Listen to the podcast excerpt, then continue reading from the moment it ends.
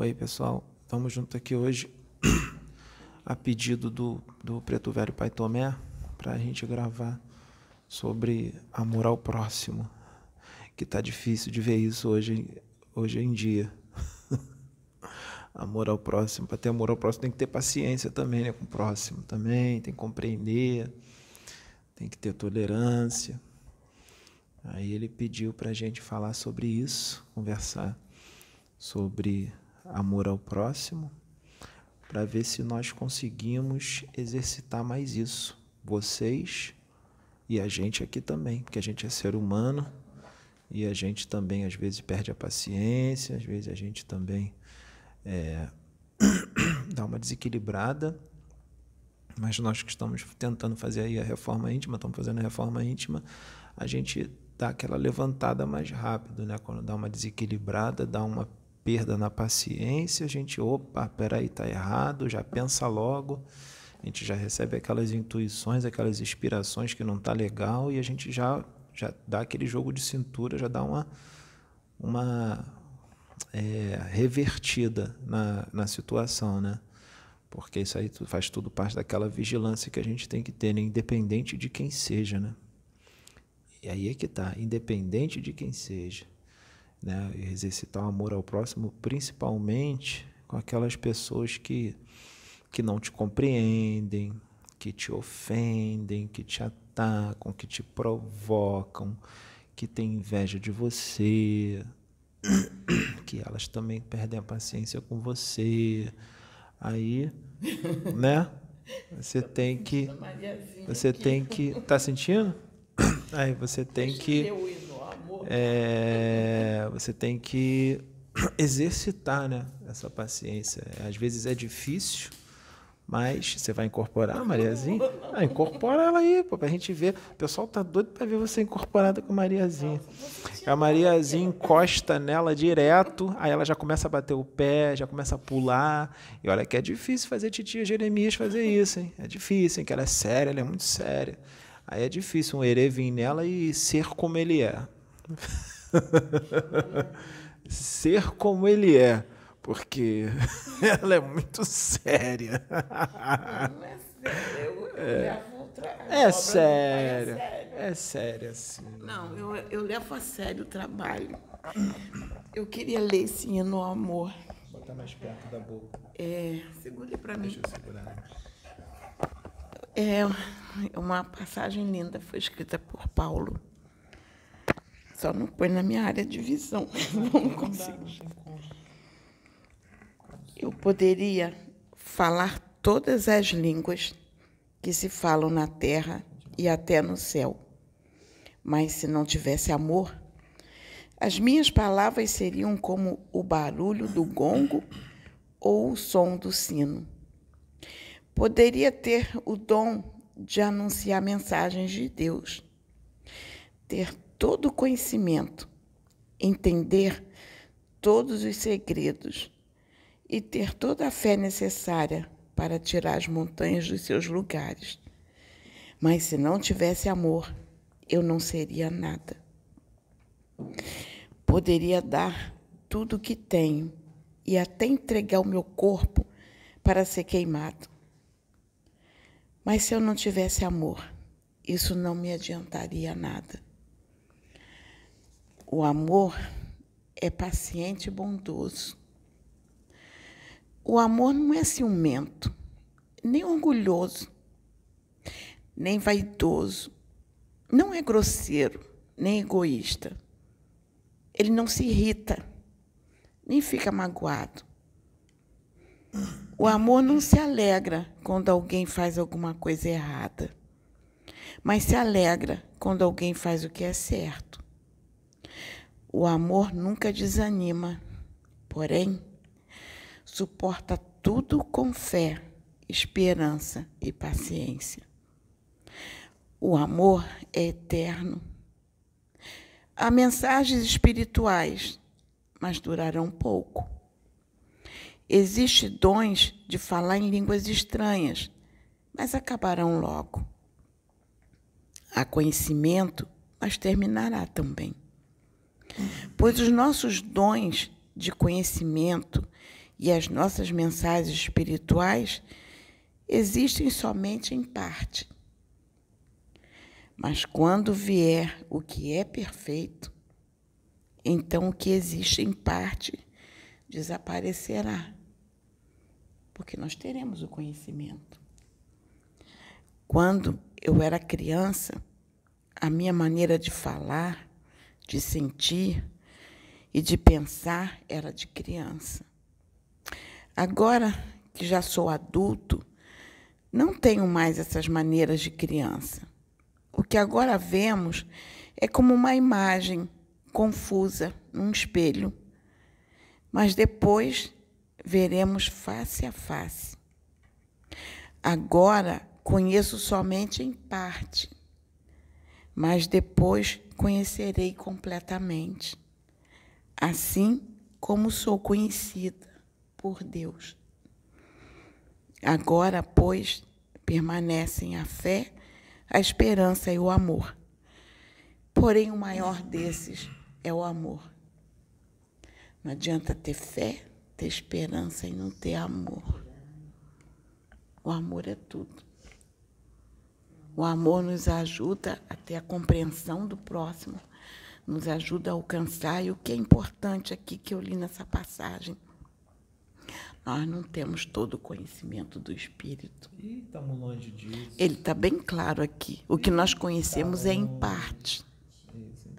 Então, quando nós tivemos, tivermos o conhecimento do todo, aí saberemos amar.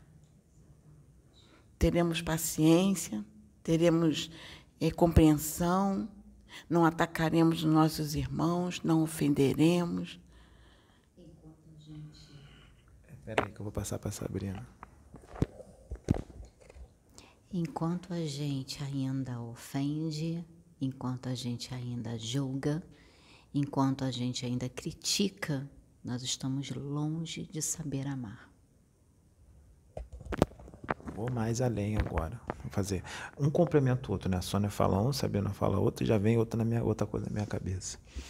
No livro dos Espíritos tem uma pergunta, logo no iníciozinho, uma das primeiras perguntas, que pergunta assim: é, quando é que o ser humano aqui da Terra vai entender Deus?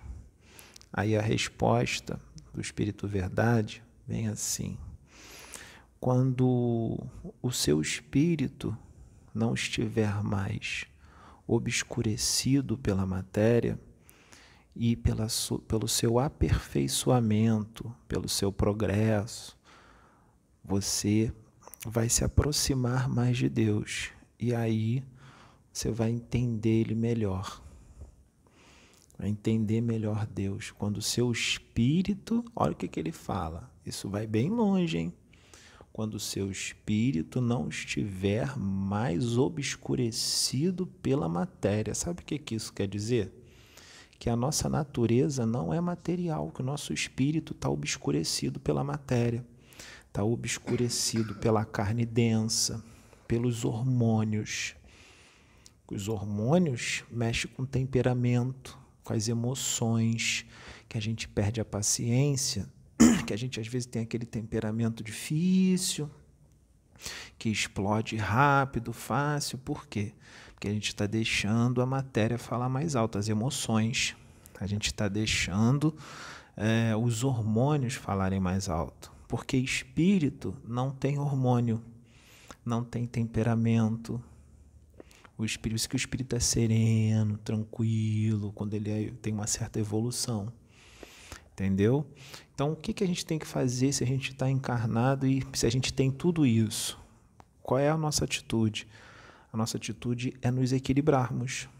É, mesmo sentindo tudo isso, sentindo as emoções, sentindo os hormônios, o temperamento. Eu, por exemplo, eu, Pedro, eu tenho um temperamento fortíssimo. Vocês não acham que eu não tenho que controlar? Eu tenho que ficar controlando isso toda hora. É, eu não lembro quem me disse que acho que foi a Sabrina que leu, que eu não li, eu li muito pouco.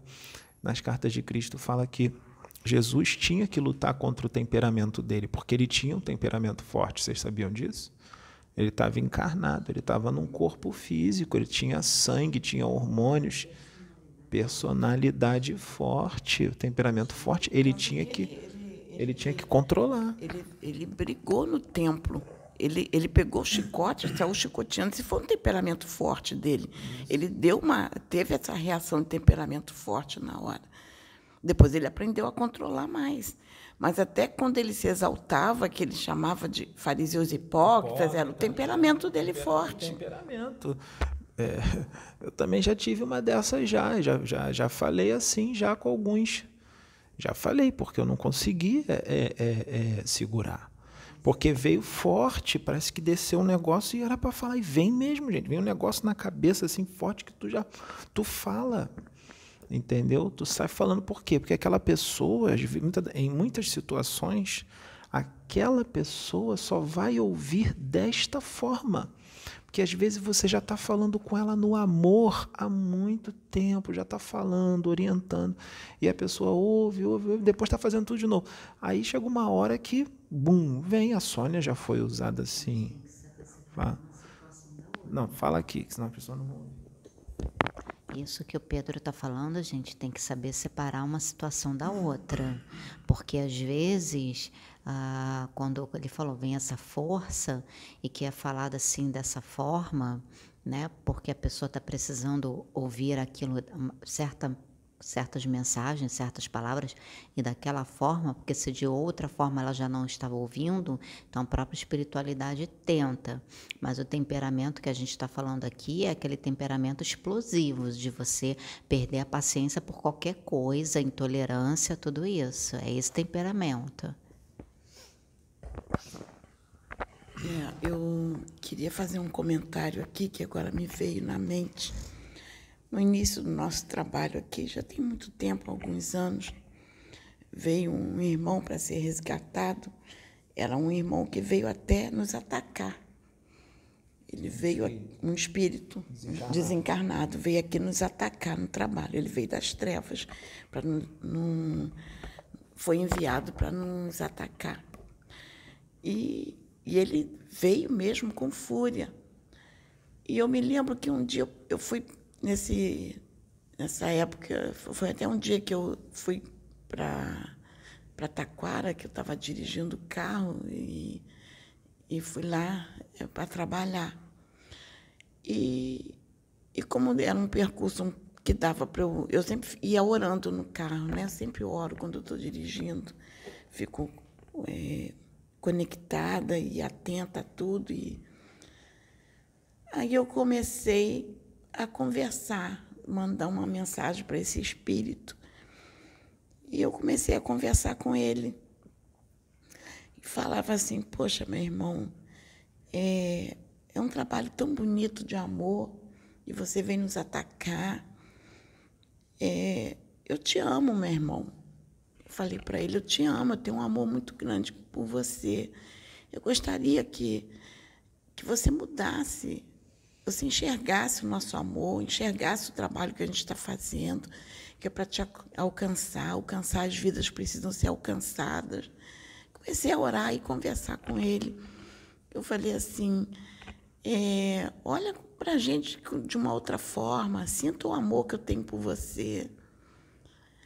E foi interessante que isso tinha sido foi uma terça-feira. Nessa época a gente se reunia aos sábados. Aí quando foi no sábado, esse irmãozinho veio. Eu não sei se ele veio na ou se veio em você, eu, veio, eu não me lembro em quem ele veio.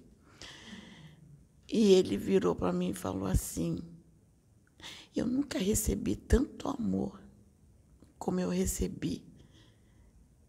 Ele, ele ainda disse assim: Eu quero ajuda. E ainda disse assim, disse mais: ele falou assim: eu não, não, eu não sabia o que era amor. Eu aprendi o que era amor, o que é amor com você. E ainda falou assim: você vai ser uma, uma, é, uma irmã que eu nunca mais vou esquecer.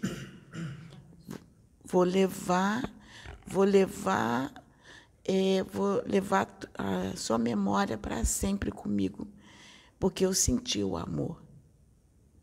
E isso foi muito importante. Então a gente tem que, que pensar muito naquilo que a gente vai falar.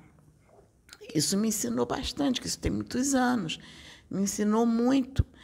E eu me lembro também de um dia que eu fui acompanhar o Adil. O Adil, ele é, gostava de ir em alguns locais para fazer determinados procedimentos e ele foi é, num senhor que jogava runas. Ele queria ir consultar as runas. E ele falou: Você vai comigo? Vou. Eu fui com ele, acompanhando. Aí lá ele pediu o senhor para jogar as runas para ele.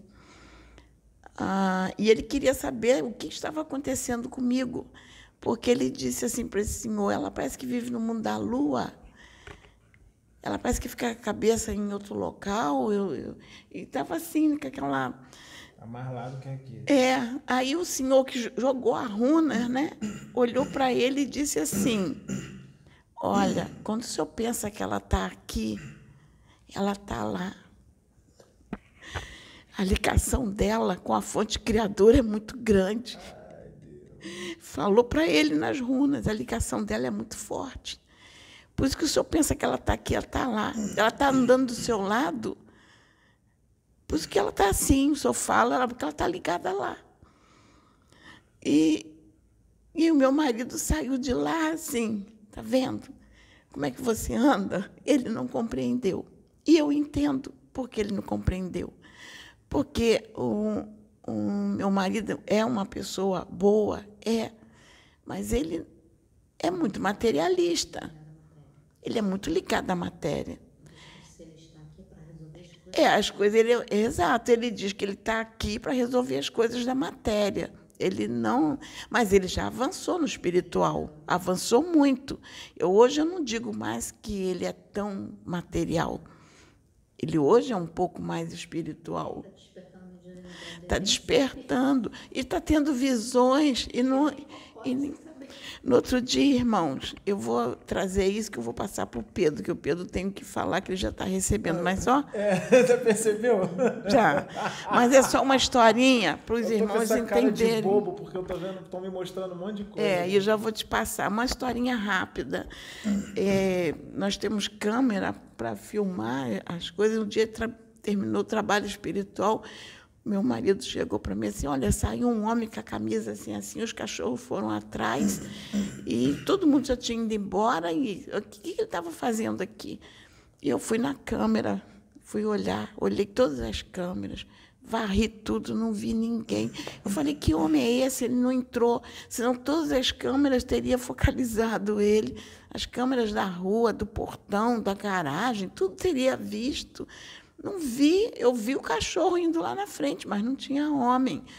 E ele, não, ele estava com a camisa assim, assim. Eu falei, você viu um espírito. Um espírito com a roupa assim, assim, assim, assim. Ah, me poupe. então, eu não consegui convencer que ele viu um espírito.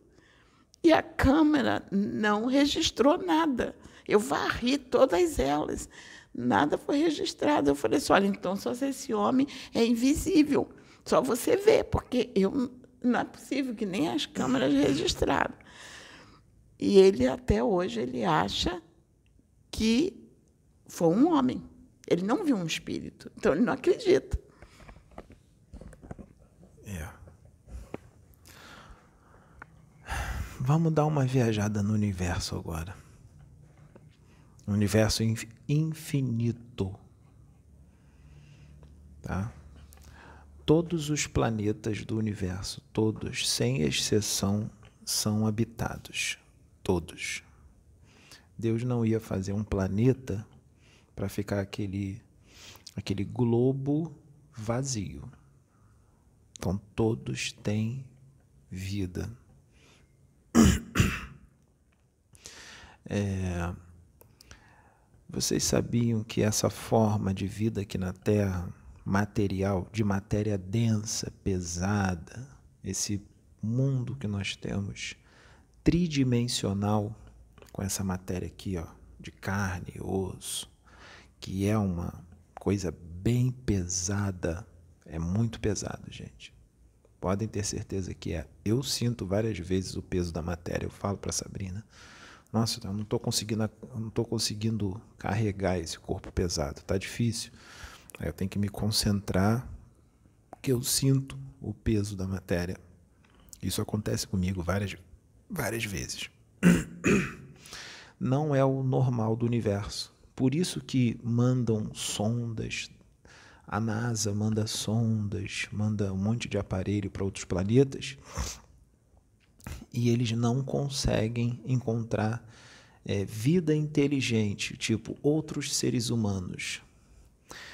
É, eles encontram planetas desertos, não tem nada. Vai em Marte, está deserto. Vai em Júpiter, está deserto. Vai em Urano, está deserto. Está tudo deserto. Por quê? Porque a densidade da matéria dos corpos físicos, né? espírito desencarnado não, estou falando dos encarnados. A densidade da matéria dos corpos físicos dos seres humanos de outros planetas, principalmente se a humanidade de determinados planetas for mais evolvida, ou seja, evoluída do que a nossa, a tendência é a densidade da matéria ser mais sutil, muito mais sutil.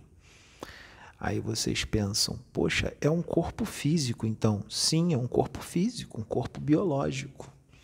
Mas nós aqui da Terra, se eles aparecessem na nossa frente, nós não conseguiríamos ver. Seria como se fosse um espírito nosso aqui da Terra desencarnado. Nós não conseguiríamos ver. Se nós passássemos a mão assim por ele, atravessaria. E ele está encarnado, é um corpo físico mas a densidade da matéria do corpo dele é muito mais etérea, muito mais sutil do que a densidade da nossa matéria. E a dele é mais natural no universo, é mais corriqueiro do que a nossa. A nossa é exceção. São poucos os planetas que têm essa matéria bruta, densa. Existem planetas que têm humanidades com a matéria bem parecida com a nossa, até mais densa também. Mas o que eu estou querendo dizer é que isso é minoria. A maioria é matéria densa. A nossa tendência é cada vez mais nos desmaterializar. Essa é a nossa tendência. Até nós ficarmos vivendo em corpo mental ou corpo átmico, como Jesus, que é cada vez mais sutil, sutil, sutil. Poxa, se já é difícil ver um espírito desencarnado que tem um perispírito ainda, até mesmo um espírito que ainda está muito materializado, é difícil a gente ver. Imagine alguém em corpo mental, a gente não vai conseguir ver nunca.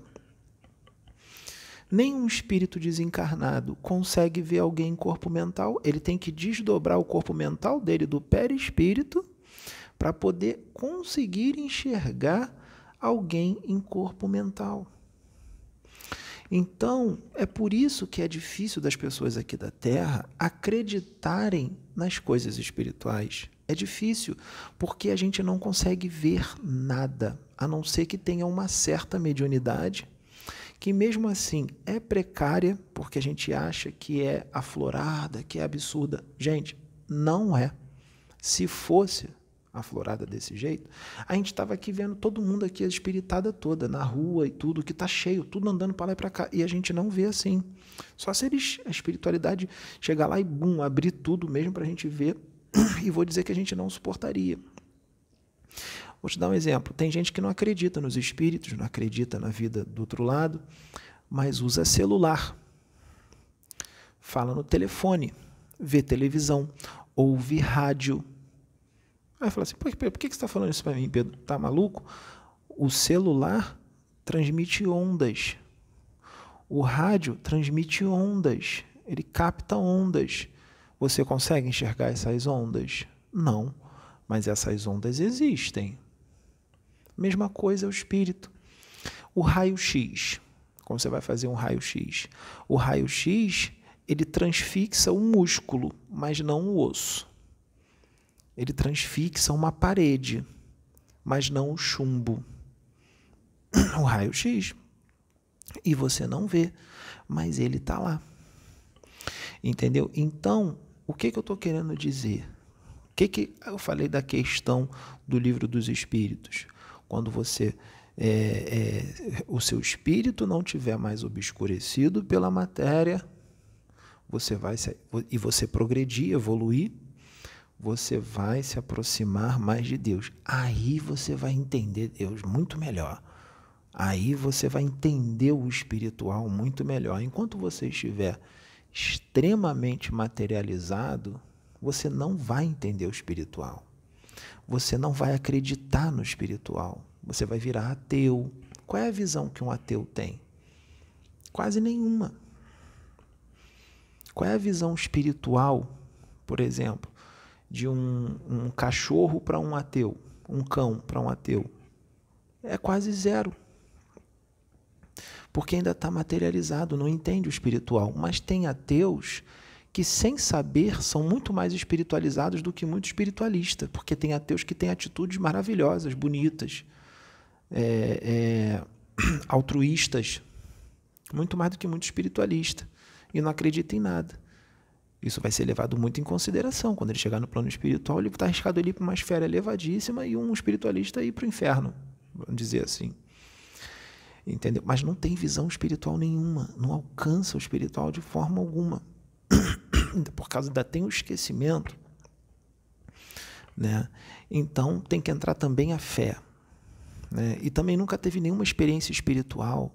Às vezes desdobra, tem uma experiência espiritual e acha que é um sonho, nem sempre é sonho, é desdobramento. Mas vai falar isso para ele? Não, foi só um sonho. Entendeu? Então, é, como é que você vai se desmaterializar? Evoluindo.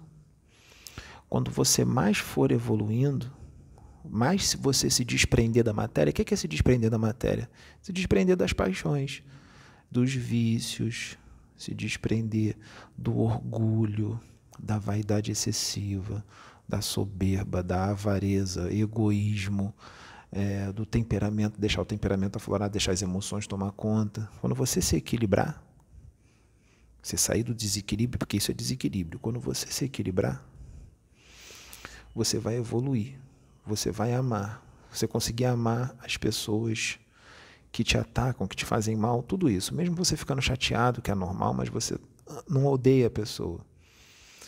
E aí o que vai acontecer? Você vai se desprender da matéria cada vez mais o seu perispírito, é, o perispírito também vibra em várias densidades diferentes. Uns são mais materializados, outros são menos. Quando você evolui, o seu perispírito ele fica cada vez mais sutil, cada vez mais leve, cada vez mais etéreo até que vai chegar uma hora que você abandona ele e tem a segunda morte pela evolução. Não é virar ovoide, não. É, pela, é a segunda morte pela evolução. Você abandona o perispírito e vira em corpo mental. Quer ver a diferença? Ó. Um espírito materializado, um espírito que está no mal, que está no vício e tudo mais. Quando ele desencarna, ele está encarnado. Quando ele desencarna, ele é atraído para um lugar onde ele vibra magneticamente. Vamos supor aquele que vai para o abismo. É a região mais densa do nosso planeta é a dimensão mais densa, o abismo. Ele ali, os espíritos ali estão extremamente materializados. É difícil para eles levitar. Eles não conseguem levitar, muito difícil. A comunicação mental é difícil. Por quê? Por causa das vibrações do local. A matéria fluídica do local, a matéria mental tóxica do local. É difícil a comunicação mental. Por isso que muitos espíritos benevolentes quando vão para esferas astrais densas, como por exemplo cemitérios e outras do astral inferior, por exemplo os pretos velhos, a comunicação muitas das vezes é através dos pontos riscados. Os pontos riscados. O que, que é os pontos riscados? Ele faz na atmosfera um, tipo um sinal e fica tipo um, um símbolo que identifica. O que, que o ponto riscado identifica? O ponto riscado identifica uma entidade, o ponto riscado identifica um grupo de entidades, uma falange. O ponto riscado serve para pedir socorro, para pedir ajuda. Ele risca o ponto lá e a ajuda já chega na hora. Um preto velho, pai João, pai Tomé. Entendeu? Vemos, mas é, durante é, um tempo, é, o cristão primitivo ele trabalhava com ponto riscado Por causa da perseguição, eles se comunicavam com ponto riscado. Isso. Eles faziam um desenho para se comunicar, para dizer que eles eram cristãos, quando se identificavam. Faziam o desenho. Uhum. Isso aí é um ponto riscado. Ponto riscado. É um ponto riscado. Então, por quê? Porque as vibrações ali são densas. E esses espíritos mais elevados, como o Pai Tomé, Pai João, que são espíritos muito evoluídos e têm os perispíritos mais leves, mais sutis, quando eles vão para essas regiões para trabalhar, ele, eles chamam de trocar de vestes. Vamos trocar de vestes. Eles não se mostram como eles são, com toda aquela luz e tudo mais. Primeiro, eles se transformam num preto velho, num velhinho. E eles é, adensam, deixam mais denso o seu perispírito eles adensam as partículas, as moléculas, as células do, do perispírito e faz ela ficar mais, o seu perispírito ficar mais opaco, sem luz. Eles diminuem a sua luz, eles tiram a luz, eles se transformam num velhinho, um velhinho normal.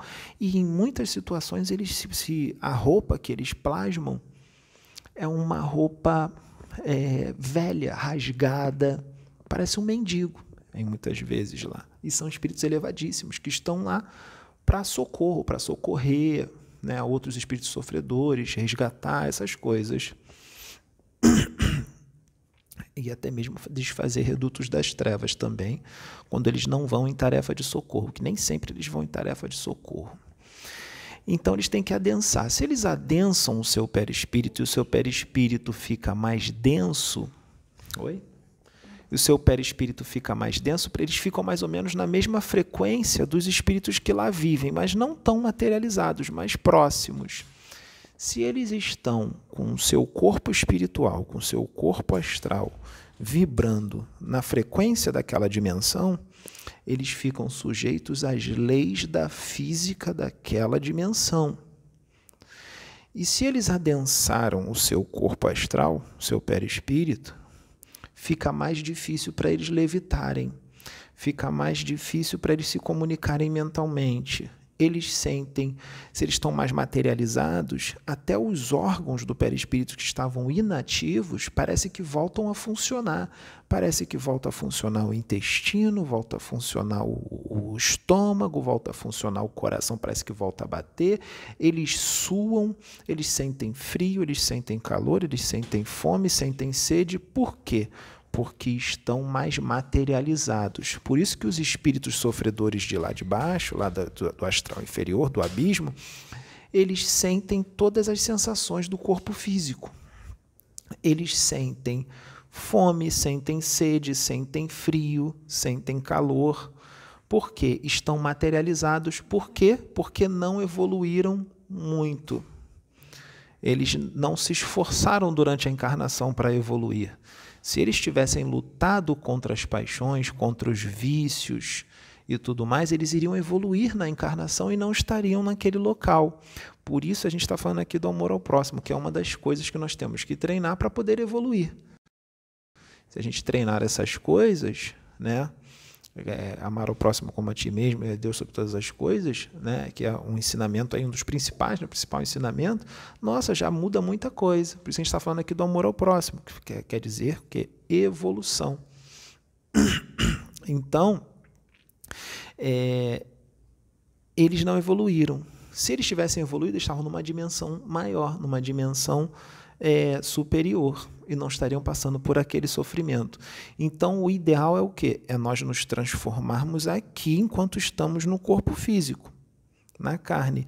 Porque se nós não nos transformarmos aqui, nós vamos ter que nos transformar depois de desencarnar lá numa esfera de sofrimento e a transformação lá vai ser muito pior, vai ser muito mais doída, muito mais dolorida do que aqui.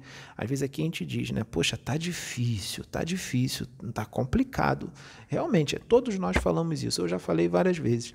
Mas bota a cabeça para raciocinar. Lá na esfera inferior vai ser bem mais difícil, vai ser 100 vezes mais difícil. Então é melhor transformar aqui. Já ouviram falar no guardião transformador? Existem guardiões da lei nas trevas que eles parecem até demônios, se você for ver, mas são guardiões da lei nas trevas. Eles só agem de acordo com a lei. Se a pessoa faz um monte de besteira aqui, faz um, comete um monte de coisa, vícios e tudo mais, um monte de coisa errada, quando ela desencarna e vai para lá para baixo, é, a, o guardião aparece, aprisiona a pessoa num local e fala assim: Eu vou te transformar. Como é que é? Através de torturas, chicotadas e tudo mais. Ele fala assim: Pô, mas você é um demônio, você não é guardião, coisa nenhuma, você está me chicoteando, você está me torturando, você está botando um monte de cão aí do inferno para me morder, para me dilacerar. Ué, você, aí, rapidinho, você está você tá aprendendo na dor. É tudo de acordo com a lei. Entendeu? Tá. É, eu vou dar uma, uma parada aqui para a Sônia é, falar. É, foi, isso foi na sexta-feira. Primeiro fala quem é esse aí. Esse aqui, gente, é, eu botei o nome dele de Brucinho. É, eu saí de casa. eu saí de casa, fui na padaria comprar pão. Eu fui, aliás, no mercadinho. Ia no mercadinho que eu ia comprar pão, ia comprar outras. Aí, quando eu passei na esquina, tinha uma senhora que ela fica pelas ruas. Ela cata papel, ela fica fazendo essas coisas assim pelas ruas. Às vezes eu até ajudo um pouquinho. Então, eu vou falar sobre o amor. Essa senhora já é, ela já é agredida pela vida que ela leva. E um amor, não tem ideia do amor que tinha no coração dessa senhora. Aí ela estava com um saco plástico na mão, tentando colocar esse cachorrinho dentro do saco plástico. E eu perguntei, parei para conversar com ela. Eu falei: o que, que a senhora está fazendo? Por que a senhora está tentando botar esse cachorrinho dentro do saco plástico? Ela disse assim: porque abandonaram ele aqui e o carro quase atropelou. Eu fui lá no meio da rua pegar ele, que o carro quase passou em cima desse cachorrinho. Eu fui lá, tirei ele da rua. Estou tentando botar ele aqui dentro do saco plástico para ver se eu consigo prender ele aqui para ele não voltar para a rua. Ele vai ser atropelado. Mas a senhora vê, eu não posso ficar com ele. Olha aqui minha situação. Não tem como cuidar dele. Mas eu estou tentando proteger. Aí veio, eu senti encostou um irmão em mim e falou comigo: pega e leva. É, nós deixamos ele aqui para você levar, porque tem um propósito com ele. Aí eu fui, peguei o cara e falei: me dá aqui que eu vou levar o cachorrinho. Aí vim com ele todo sujo, vim com ele para casa, dei um banho, alimentei, já vermifuguei. Estou vermifuguei ele, estou esperando passar os dias para poder. Amanhã vou encomendar os, a medicação de pulga. De pulga. É. Não, vou dar um outro para filhote. Depois a gente. Aí colocar os. É. E, e, tô, e esse pulguinha está dormindo na minha cama. eu já fiquei toda espetada de pulga. Eu botei todo mundo aqui. Porque eu estou com medo de colocar ele lá. E, e, e, o interessante, gente, vocês não têm ideia do que aconteceu aqui. Tem dois machos. Tem um porcaria e tem um pretinho. Né? O pretinho parecia que era a mãe dele. O pretinho entrou em, numa crise com o cachorro. Ele, ele, ele Tu tá fazendo pichinho em mim, né? Tá não, pô. Tá eu molhado, assim... é porque tá molhado que ele deve ter feito em algum lugar ficou molhado. Uhum. Tô sentindo aqui na minha perna, eu tenho que... Infernão. Aí, um, o pretinho, nossa, o pretinho sofreu com esse cachorro. O desespero ele lambia, ele babava em cima do cachorro, ele não parava de lamber e babando e chorando. Ele não parava de chorar. Eu falei assim: meu Deus, parece que ele, é, ele que teve o cachorro. Parece que ele gestou o cachorro. Ele sentiu o cachorro, um amor por esse cachorro, que foi uma coisa assim que impactou até o, o o, aquele menino estava aqui, o, o, o Otávio estava aqui, ele viu como o pretinho ficou. O desespero. Ele se ele babava, ele molhava o chão todo, ele não parava. Eu, eu tive que separar, eu tive que prender, porque ele estava tão desesperado pelo cachorro, a gente teve que colocar ele na corrente para ele se acalmar um pouquinho, para depois soltar ele. Porque ele estava num desespero. A, a, não, mas ele não estava querendo machucar. Ele, ele queria, parecia que era filho dele. Não, e detalhe, eu fui pegar ele, ele estava deitado no sofá. É, junto com o pretinho. Aí o, o, o outro, o que a gente chama de porcaria, o porcaria da casa, que agora perdeu o trono, agora já tem outro porcaria aqui, que até aprendendo a fazer porcaria vai ficar. Ah, tadinho. O Nem, o Nem, o Nem. Pode fazer besteira aí, ó. Tá igual aquela, ó, aquela, aquelas crianças que querem pegar microfone. Já, porcaria, já começou a fazer besteirinha. É, daí, hein? Aí. Aí o porcaria. Gente, a paciência do porcaria com esse cachorrinho.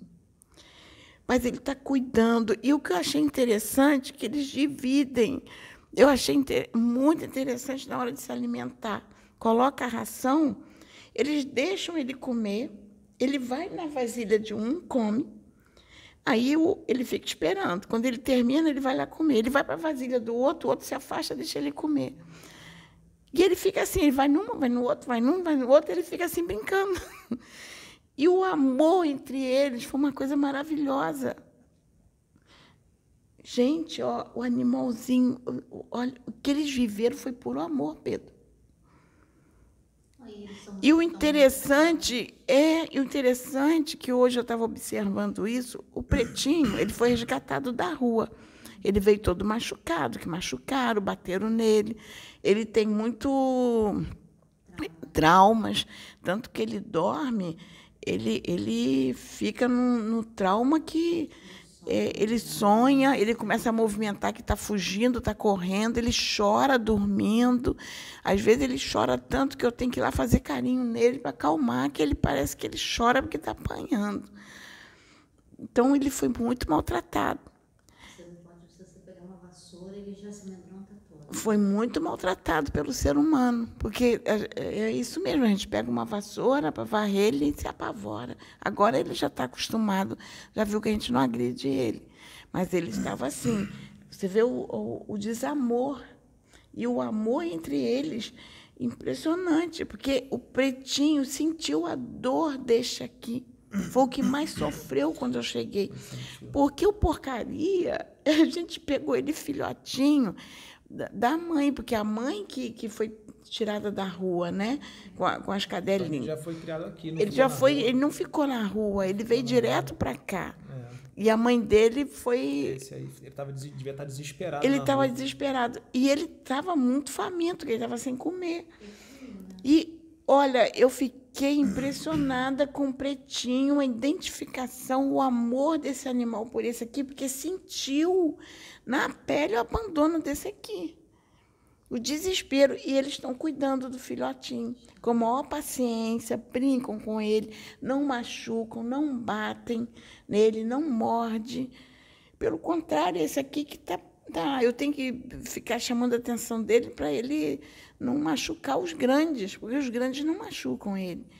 E, e, e, o, e o pretinho se sensibilizou com ele. Isso aí é amor. Ele sentiu, isso é amor. Isso é amor. Aí o Pretinho sentiu o amor por esse aqui, que agora vai ocupar o trono do porcaria. Vai ficar porcaria. Porque o trono, o porcaria já deixou de ser porcaria. Agora tem porcaria. Porcaria. É esse aqui é o brucinho. É esse aqui é o brucinho. brucinho. É o Bruce então, também. gente, a gente está falando sobre o amor. E eu estou dando esse exemplo de amor dos animais. Eles não se atacaram, eles não se agrediram. Olha, foi puro amor entre eles. Eu chorei, eu fiquei. Eu falei assim: meu Deus, olha que lição que nós estamos levando de amor. Puro amor entre eles. O Otávio estava aqui, assistiu, e ele viu, foi impressionante o sofrimento do pretinho. E esse aqui está com trauma, porque ele ele estava comigo, ele deitou aqui do meu lado, ele, eu fui sentei ali na, na coisa, ele deitou do meu lado. Aí estava sonhando com as patas assim batendo como se estivesse fugindo.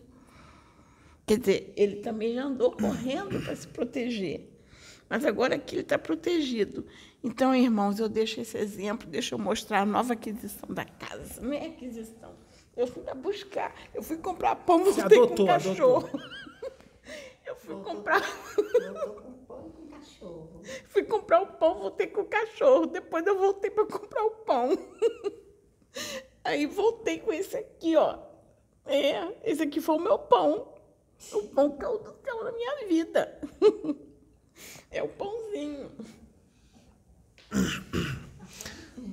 Aí, é, com relação a esse negócio da densidade do, do perispírito, para quem evolui, para quem evolui menos e quem evolui mais, é, os que evoluem mais, o perispírito fica mais leve. Se o perispírito fica mais leve, as faculdades do espírito fica mais fácil de serem externadas. Ele vai para uma dimensão mais alta, a comunicação mental fica muito mais fácil, o levitar fica muito mais fácil. E se ele cada vez se desprender mais da matéria, menos ele precisa se alimentar. Ele chega lá, bebe um copinho de suco, já está alimentado. Come uma, uma frutinha, mais uvinhas, tipo mais uvinhas, está alimentado. Tem gente que precisa comer mais. É, e foi até legal falar nisso agora, que eu vi um comentário num dos nossos vídeos de uma pessoa que era evangélica e que ela achou um absurdo falar que o espírito se, se alimenta. que o espírito se alimenta. O perispírito é uma, é, um, é uma estrutura física, psicofísica. É, o espírito, que é o corpo mental, ele precisa do corpo para se manifestar no corpo. Qual é o corpo que ele precisa para se manifestar no outro corpo? Ele precisa de um corpo mais sutil, mais etéreo, que é um corpo, que é o perispírito, a estrutura psicossomática, para se manifestar no corpo físico. Então, o corpo mental precisa de um perispírito, que é um corpo, e o perispírito, junto com o espírito, precisa de um corpo físico denso para se, se manifestar aqui, na dimensão física. Na dimensão física. Você leva a sua vida aqui. Você come, você bebe. E a maioria, a realidade da maioria do, da humanidade da Terra é mais materialista. Quando desencarna, eu estou falando dos mais materialistas, quando desencarna, que é a maioria, chega numa colônia espiritual, ou num posto de socorro, algumas coisas, ele chega com todas as sensações físicas, ainda mais porque é um recém-desencarnado. Ele chega sentindo fome, chega sentindo sede, ele sente tudo isso. E dependendo da forma qual ele desencarnou, se for de uma forma violenta, um acidente, alguma coisa do tipo, o que atingiu no corpo físico dele reflete no perispírito.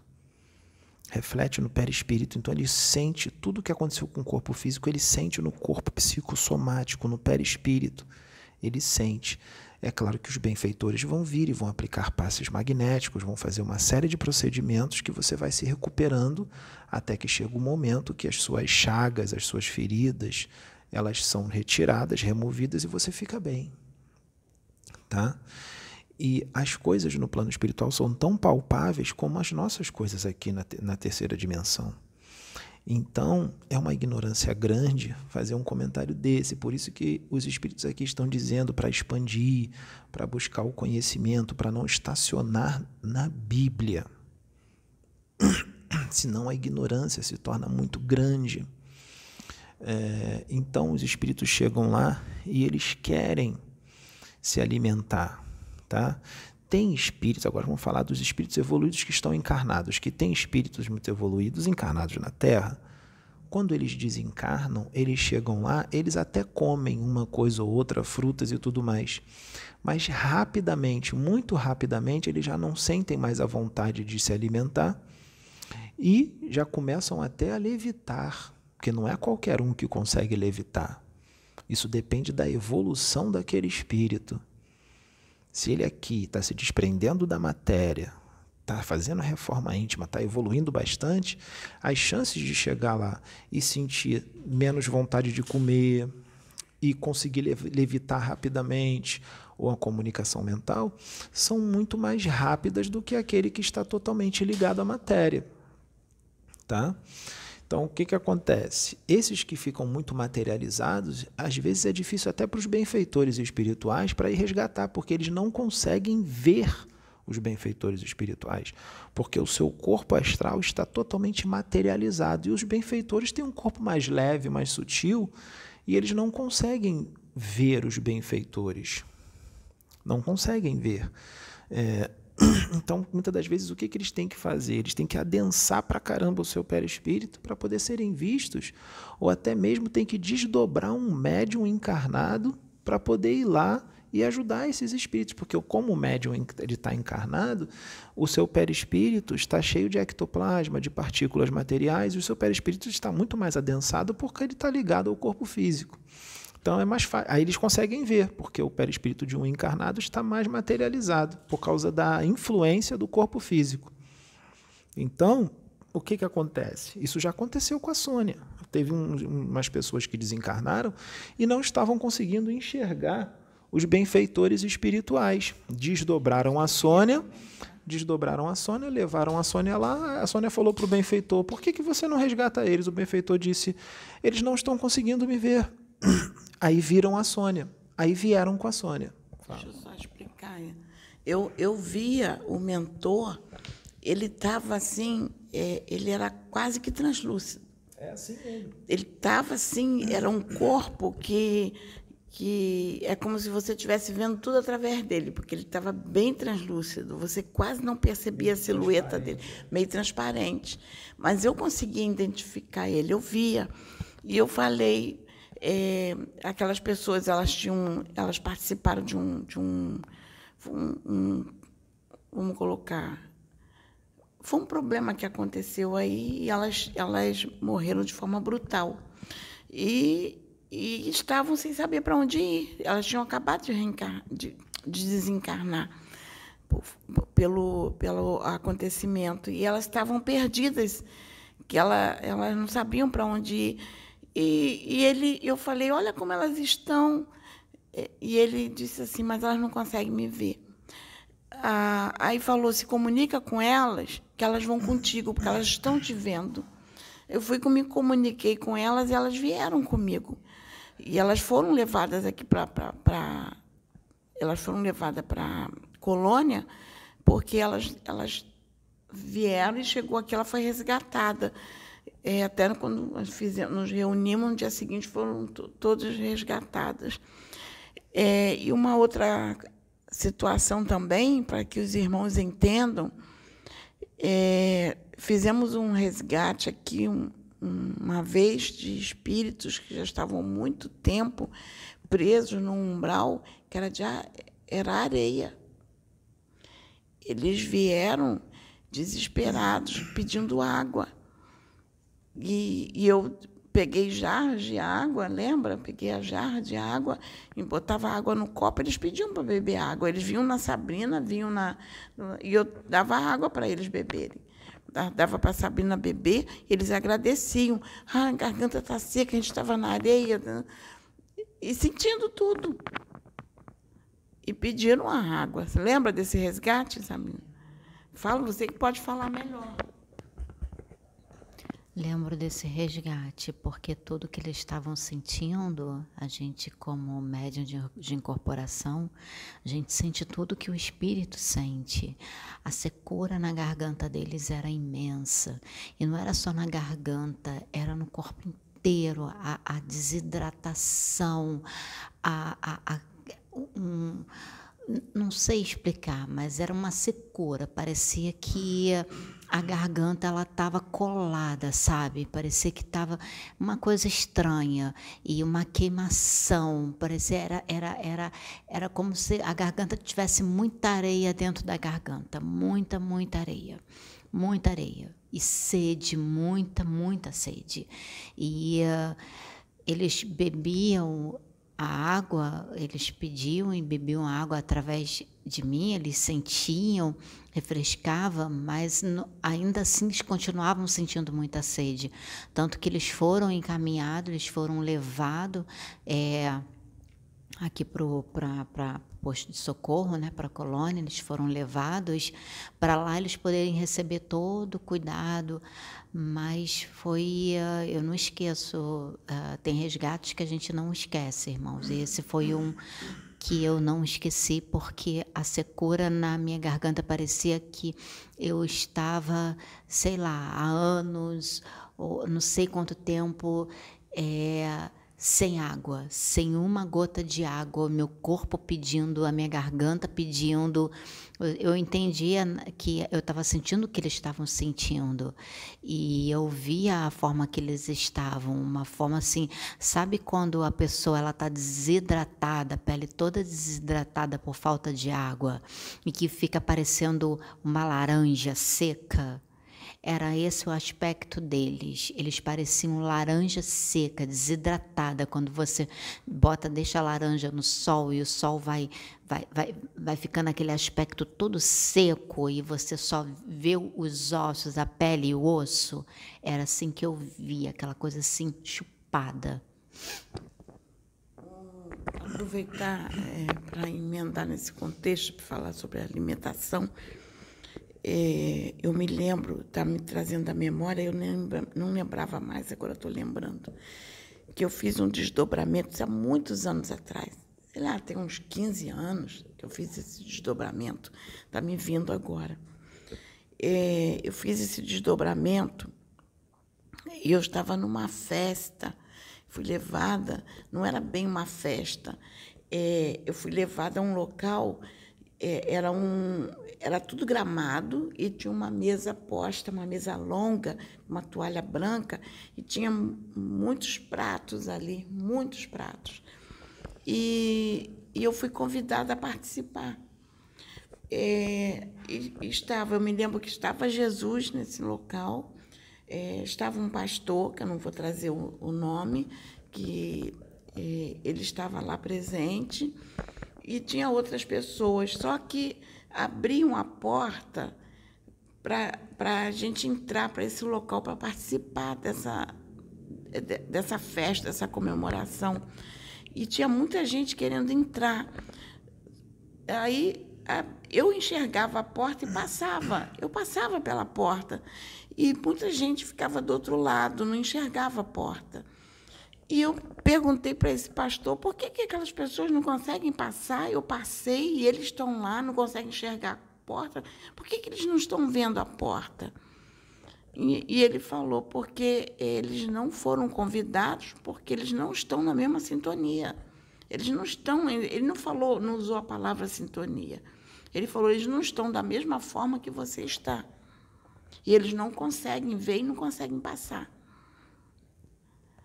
Aí esse pastor começou a ir na mesa ver os pratos que estavam. Aí foi, pegou um pedaço de carne e me deu. E eu disse assim para ele: Eu não quero comer carne. Aí ele disse assim para mim naquele momento: Mas essa aqui é necessário que você coma. Aqui você pode comer. E eu dizia assim para ele: Mas eu não estou querendo comer essa carne. Ele disse assim: Prova só um pedacinho porque é, tudo isso aqui foi preparado e você foi convidada para participar. E você vai estar tá participando desse banquete com Jesus. E eu via os pratos na mesa. E eram muitos pratos. E, e, essa, e a carne que ele me deu um pedacinho para comer, ele disse assim: essa carne, você vai comer um pedacinho do cordeiro. Aí tu comeu. Ela disse assim, ele falou, isso aqui é cordeiro. Ele falou, isso aqui é o cordeiro, é cordeiro. E você vai ter que comer um pedacinho dele. É necessário que você coma esse pedacinho. Aí eu peguei aquela fatiazinha do cordeiro preparado e comi. E eu lembro que eu, comi, eu, eu sentia o gosto. Deixa acrescentar alguma coisa nessa coisa. Sabe? E, e, era, um, um, era um gramado e, tava, e eu via que Jesus estava lá. Estava Jesus, estavam muitos, inclusive esse pastor. Você sabe quem é o pastor que eu estou falando? Ele estava lá. Então, que carne é essa? Mataram algum bicho lá, assaram a carne dele e serviram? Não. A carne é sintética. Ela não vem de um animal.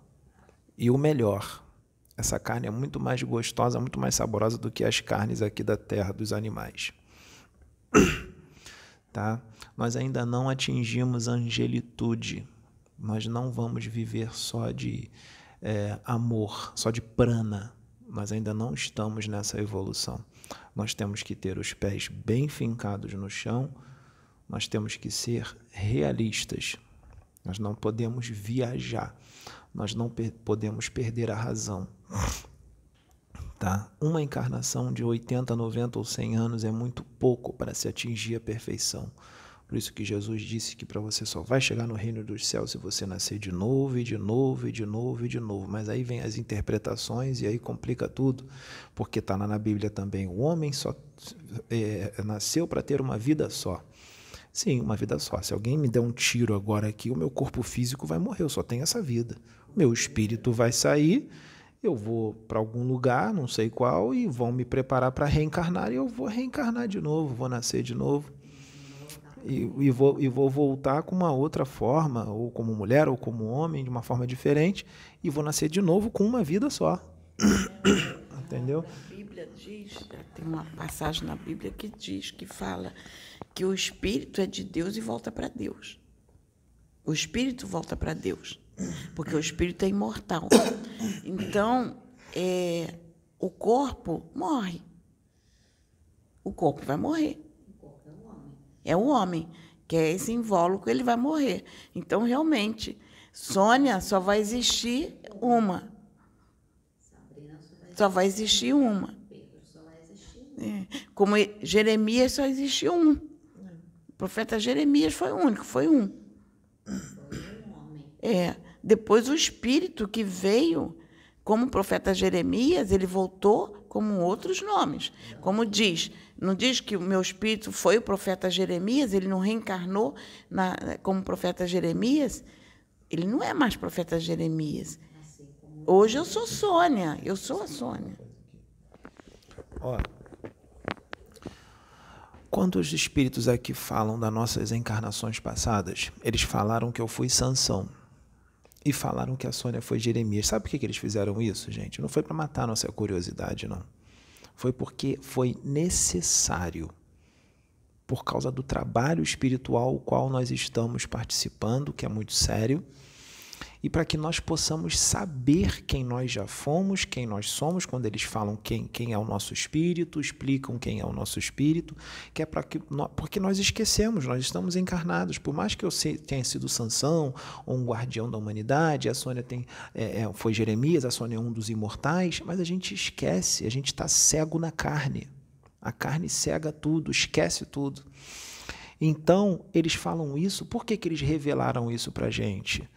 Para que nós possamos saber quem nós somos, para a gente poder mergulhar de cabeça aqui no trabalho espiritual e levar o negócio a sério. É, mas isso não tem utilidade nenhuma. Beleza, fui Sansão. E aí? Foi Jeremias. E aí? Já passou, já foi. Entendeu? É, se você for em Miguel agora, Miguel vive em corpo mental. Ele já, ele já encarnou. Ele já foi homem em vários mundos. Ele já encarnou em vários mundos, que eu não sei quais são. Mas ele está agora em corpo mental. Miguel já está em corpo mental há bilhões de anos. Ele nem lembra mais das suas encarnações. Ele vai ter que acessar lá os escaninhos do seu corpo mental mais profundo do seu psiquismo para poder lembrar de uma encarnação. Eu vou te perguntar para vocês: para que, que ele vai querer lembrar de encarnações passadas quando ele encarnava ainda em mundos? Vai querer saber de nada disso, ele vai querer saber agora da atual. Jesus é a mesma coisa, para que, que ele vai querer saber das encarnações dele lá em outros mundos que nem existem mais? Ele não vai querer saber. Então a gente não tem que ficar querendo saber quem a gente foi na encarnação passada, ou na retrasada, ou há dez encarnações atrás. Já foi, já passou aquele momento, já foi. O momento agora é esse. Quando você desencarnar, que você for para o plano espiritual, você é, geralmente todos os espíritos são assim, eles ficam na forma da última encarnação.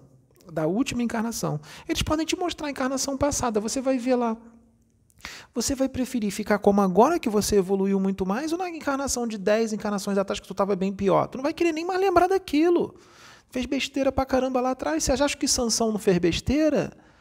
Sansão está na Bíblia, legal, era um espírito já evoluído, já ligado a, muito a Deus, mas é, é, era, era mulherengo, é, matou um monte de gente, é, fez um monte de besteira. Moisés é a mesma coisa, Moisés matou um monte de gente, era Moisés, sabe quem Moisés era? Moisés era um, era um capelino, ele era um, um espírito que viveu lá em capela, e ele não era dos bonzinhos lá não, ele era o Amaleque. Sabe quem eram os Amaleques? Os Amale é, Emelec, Amaleque, alguma coisa assim. Os Amaleques eram os maus. Eram os que estavam ali atrapalhando o progresso do planeta. Foram os que foram exilados para cá, para a Terra. Eles foram para cá, foi todo mundo exilado para cá.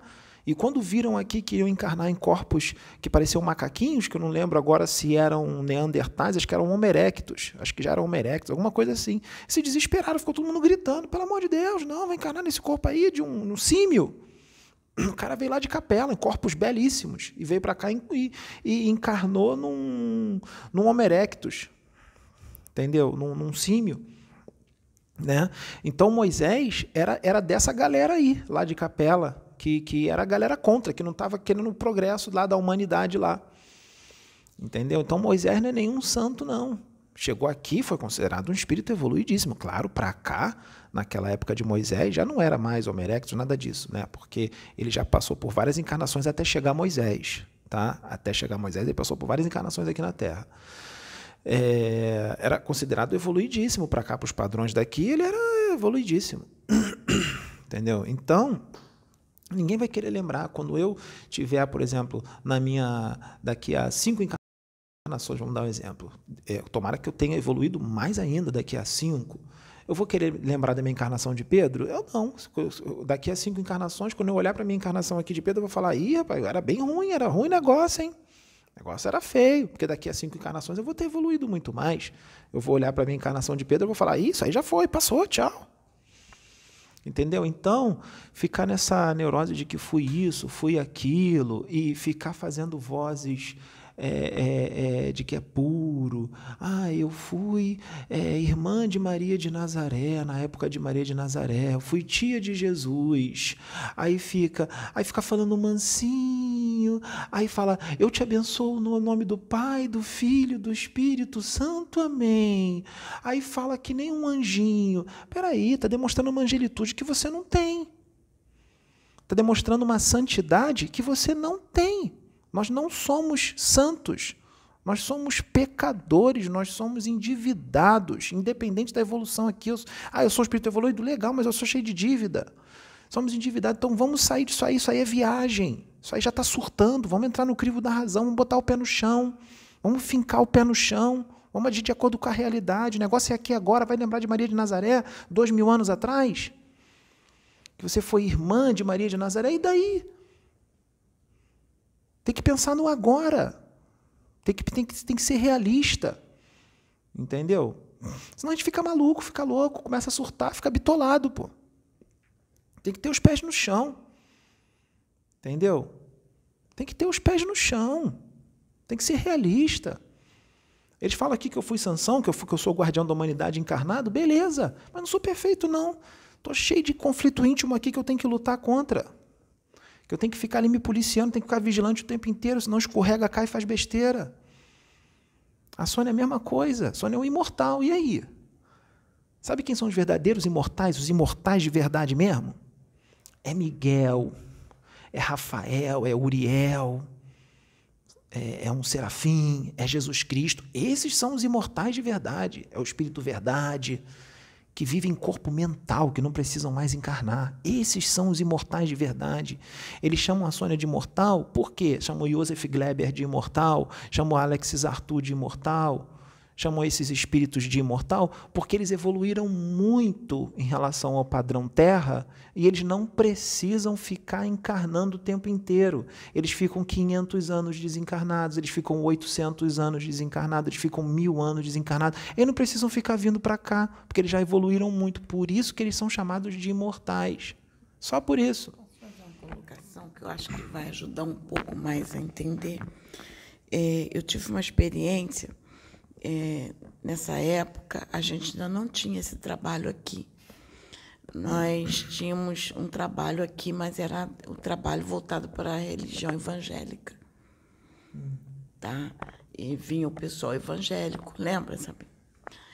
E, e eu, um dia a gente estava orando e a Sabrina, é, ela, ela é batizada, é, na, falar o termo da nossa religião.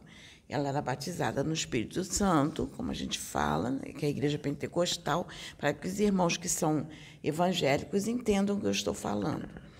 Ela era batizada no Espírito Santo, ou seja, ela já tinha um despertado de mediunidade. Só que na nossa religião eh, nós falamos que nós somos batizados no Espírito Santo, tá? E ela é, orando, Jesus veio nela falar comigo, canalizou com ela e, e veio confessar comigo, porque eu estava questionando, eu estava vivendo umas situações que eu não estava alcançando, eu não estava entendendo aquilo. E Jesus usou a Sabrina e falou assim para mim: é, Filha, lembras quando tu caminhavas comigo e eu te preparava para esta missão? E eu dizia assim para ele: Senhor, não lembro.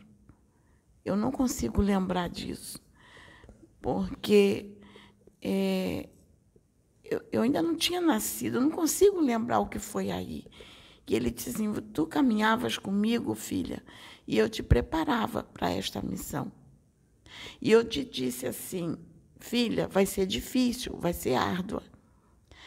É, vai ter muito sofrimento, mas você não vai estar só. Eu vou estar contigo. E eu, eu chorava e dizia assim: Senhor, não lembro nada. E ele dizia assim para mim: Mas você está sentindo. Lembra, Sabrina? Você consegue lembrar? Você sente. E, e eu realmente não lembrava. E ele falava para mim: Eu te preparei para essa missão. Tu caminhavas, eu te dei as orientações. E eu ficava confusa, porque é, qual era a missão? Ainda não tinha o trabalho. A gente só tinha o culto do lar, que era evangélico. Então, hoje, a gente entende qual é a missão, porque o trabalho começou. Então, hoje eu tenho mais consciência. É, inclusive, só para complementar o que a Sônia está falando, uh, eu lembro mais ou menos desse dia, porque já tem muito tempo, muitos anos, então eu lembro mais ou menos algumas coisas. E uh, hoje nós conseguimos entender muitos dos processos que nós passamos, é, meu processo mediúnico com relação a canalizações, com relação a incorporações, com relações até é, psicografias de irmãos que vinham para nos trazer orientações. E sempre falando nas orientações, eles sempre falavam daquilo que estava por vir. E a gente não entendia.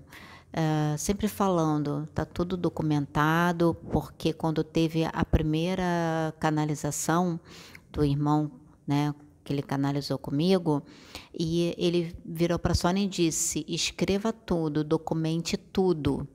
Não deixe de escrever nada, escreva tudo, grave tudo deu essa orientação para ela. E assim foi feito. Tanto que ela comprou um caderno bem grosso. Então, tudo que acontecia é, está documentado nesse caderno, com datado desde lá anos e anos e anos atrás, de todas as mensagens que eram trazidas e sempre falando é, daquilo que estava por vir e a gente não alcançava. É, até o Pedro chegou a ler algumas coisas, chegou um pouco antes de eu conhecer o Pedro, da gente se conhecer, um, o irmão ele se manifestou através de mim, veio conversar com a Sônia e disse assim para ela: ore, ore muito pelo escolhido, porque grande está sendo a luta para trazê-lo aqui. Grande está sendo a luta. E isso assim, não lembro quanto tempo antes eu, eu e o Pedro a gente se conhecer. Não lembro quanto tempo antes. Então, aí passou um tempo depois, eu e o Pedro nos conhecemos. Aí a gente foi entender né, no processo que ele estava passando, a gente foi entender por que, que o mentor ele se manifestou em mim, disse que era para orar pelo escolhido, porque grande estava sendo a luta para, para trazê-lo. Grande estava sendo a luta, eles estavam tra travando uma batalha espiritual muito grande pela vida do Pedro, porque o Pedro ele estava no mundão, né? Pedro ele estava naquele processo ainda dele, não tinha ainda passado pelo despertar, apesar de, de ser um espírito, né, como eles dizem, ter a evolução espiritual dele, mas com o esquecimento da encarnação e a forma como ele foi criado, então ele acabou é, levando a vida que ele levou. Então a gente foi entender é, o porquê dessa mensagem, o motivo dessa mensagem. Aí ficou eu e a Sônia, a gente orando juntas pelo escolhido, entrando ali eu e ela, a gente orando, entrando no processo de oração, né, uma campanha de oração pelo escolhido, pela vinda, pelo preparo do escolhido. E foram muitas coisas, gente, muito, é, muitos, muitas mensagens trazidas e hoje todas essas mensagens elas estão sendo esclarecidas. E eu acredito que todas as mensagens que estão sendo trazidas hoje, muitas delas que estão sendo trazidas hoje, tudo que está sendo realizado através da plataforma de oração, eu acredito que no futuro muito próximo, é, muitas dessas mensagens serão esclarecidas, assim como as do passado estão sendo esclarecidas agora. A gente está entendendo essas mensagens agora. Muitas das mensagens de agora, tudo o que está acontecendo, a gente vai entender melhor ainda é, todo esse mover é, mais na frente. É só para complementar isso que você está colocando, esse irmão que veio falar pedindo para orar pelo Pedro, e até é, é, os irmãos entenderem por que, que você está falando escolhido escolhido não é dizer que ele é melhor. Não. Era, era um termo que a gente usava entre a gente, porque é, era, era de nós. Porque é, a Sabrina estava aguardando que Deus pediu que ela, ela se é, resguardasse e aguardasse aquele que, ela, que ele estava preparando para caminhar com ela. Então a gente dizia que era o escolhido porque ia caminhar com a Sabrina. E esta para ficar com ela. Para ficar com ela. É isso que eu estou querendo esclarecer, para que os irmãos entendam. E eu ia caminhar com ela, e ainda, ele ainda dizia assim: que os dois iam, iam ter os mesmos é, dons e um entender os dons do outro, iam caminhar juntos e fazer uma grande obra. Aí dizia: ore por ele, porque a luta para trazê-lo está grande. E esse mesmo que veio falar, foi interessante que ele se comunicou comigo e pediu que, que eu te preparasse, que ele queria te usar para falar comigo. E eu fui trabalhar Sabrina na hipnose naquele dia para ele poder acoplar em Sabrina e falar comigo. Porque a Sabrina ainda estava muito agarrada à religião evangélica e não conseguia fazer essa canalização. Aí eu fui com ela ela deitou, eu trabalhei lá na hipnose, ele conseguiu canalizar com ela e veio conversar comigo. Só que ele não se identificou. Ele só disse assim: Você me conhece, eu te conheço. E ele ainda disse assim: O teu espírito é um ancião. Depois eu entendi quando ele disse que meu espírito era um ancião. Não é que eu fosse um, um ancião, era o, era o, o é, era o meu espírito que é antigo. Que é antigo. Então, é, ele foi depois, passou um tempo, ele veio, a Sabina já estava mais familiarizada com ele, aí ele já estava mais familiarizado até com a incorporação, aí ele veio nela e se identificou para mim e falou. É, eu te conheço já há muito tempo, aí falou que foi até que ele veio agora de novo que segurou minha mão, falou comigo, se identificando. Ele já veio se comunicar comigo algumas vezes. Aí veio agora novamente. E ele pedia muito para orar pela, pela, pela vinda do Pedro, que estava uma luta espiritual grande para trazê-lo para cá. E, e ele agora está feliz, porque a gente já tá, começou o trabalho. E ele nos ajudou muito no início. Peraí, peraí. Tem que falar aqui. Até é, quando ele se apresentou para mim, né, a primeira vez que ele primeira vez que ele se apresentou para mim, está falando justamente o nome que eu vou falar. Quando ele se apresentou para mim a primeira vez, é, ele se identificou como Orion. Então, foi foi como ele se identificou para mim. Então eu sempre é, passei, né? Esse espírito sempre passei para mim é, é Orion. no futuro vão saber quem é o Orion, né? No futuro vão saber quem é o Orion. É o espírito amigo, né?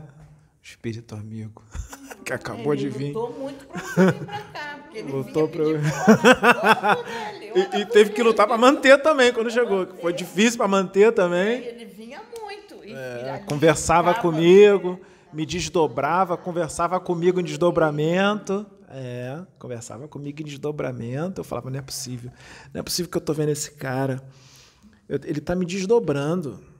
Ele tá conversando comigo várias vezes, não só incorporado na Sabrina, como em desdobramento comigo face a face. Eu falei assim: caraca, o negócio deve ser sério mesmo.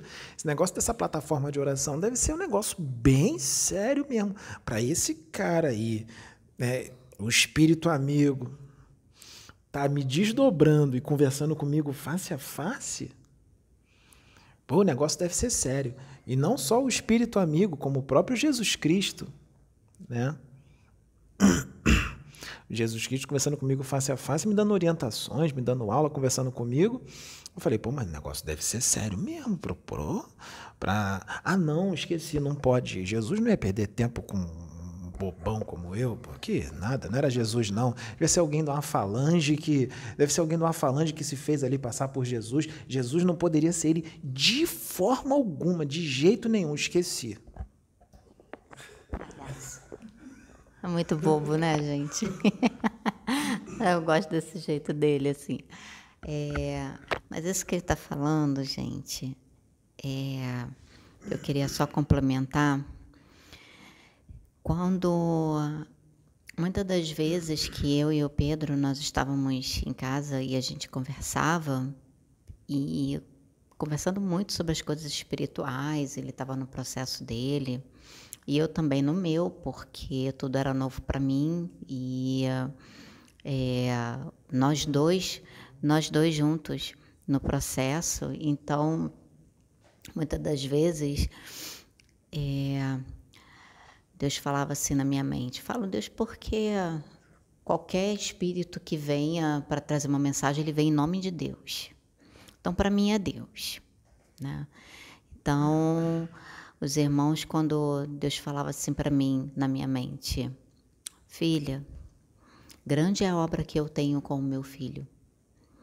E eu conversando com Pedro, Deus falando na minha mente, filha, grande é a obra que eu tenho com meu filho. Grande é o mover que eu vou fazer através dele na face da terra. Muitas vidas vou eu resgatar através dele. Você vai ver, filha, a obra que eu vou fazer na vida dele, você vai ver a transformação que eu vou fazer na vida dele. Eu não disse que ia colocar o meu escolhido, o escolhido que eu estava preparando para ia colocar no teu caminho, eu não disse que seria fácil. Ele falou assim para mim, eu não disse que seria fácil, mas estou eu transformando meu filho no escolhido que eu disse que eu iria colocar no teu caminho. E tu tens uma obra com ele. Então, assim, eu acompanhei esse processo.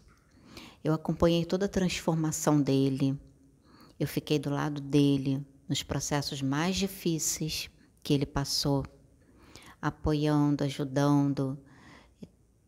dando, procurando dar, né, compreender as dificuldades dele, compreender que a, a, a vida que ele levou, né, e, e tudo aquilo que ele abandonou, para ele, né? Por mais que eu não, não tivesse passado por aquilo, a minha dificuldade é outra, mas a dificuldade dele, né, foi aquela.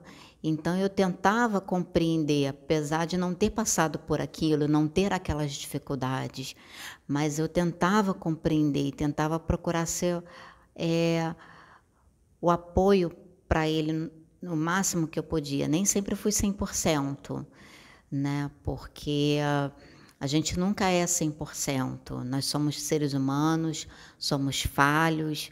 Muitas das vezes eu sei que devo, né, teve determinados momentos que eu acredito que eu tenha deixado a desejar, momento que ele precisou, que que eu compreendesse mais, que eu ajudasse mais. Mas assim, é, eu fico feliz hoje por ver como ele está por ver que ele continua lutando. Eu sempre falo para ele que ele é um exemplo para mim de motivação. Por que um exemplo para mim de motivação, de persistência, de perseverança? Porque ele continua persistindo, ele continua lutando, ele continua perseverando. Então eu olho ele passando por tudo isso, então eu fico assim pensando, eu olho para as minhas dificuldades né? Que vocês sabem qual é, que eu não escondi isso de ninguém. Então eu penso assim, se ele consegue, se ele faz, se ele luta, se ele continua e só muda, a minha dificuldade não é diferente da dele, a minha luta não é diferente da dele, só muda no aspecto, mas luta é luta, prova é prova, então só muda o aspecto. Então eu também consigo, eu também posso. Então, é, eu estou falando isso, gente, não é para enaltecer, não é para invadecer, não é nada disso. Eu estou falando o que é. Eu estou falando a verdade. Eu estou falando o que uh, todo o processo que ele passou e a minha irmã a mesma coisa. Todo o processo que ela passou. Eu costumo dizer que se não fosse pela minha irmã, hoje eu não estaria aqui. Eu não estaria aqui falando essas coisas. Se não fosse por ela, por ela ter lutado por mim, por ela não ter desistido de mim, eu não sei se eu estaria mais viva, se eu, se eu, eu não sei se eu estaria encarnada. Eu não sei se. Eu, eu, não sei, não. Aliás, eu tenho certeza que eu não estaria mais viva. Eu não estaria mais na face da terra encarnada como Sabrina. A condição a qual estaria, eu sei qual é que hoje eu luto justamente para não ir para essa condição.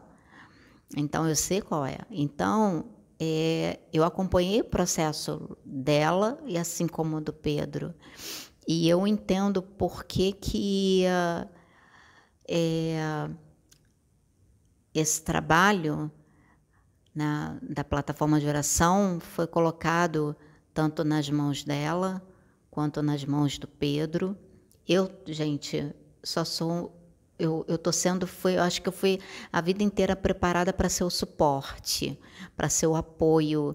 A minha irmã foi o instrumento que Deus usou para me preparar para eu ser o apoio para o Pedro, para ele poder cumprir a missão dele, para ele poder é, para ele poder fazer aquilo que ele veio fazer, né? Eu tenho isso na minha mente.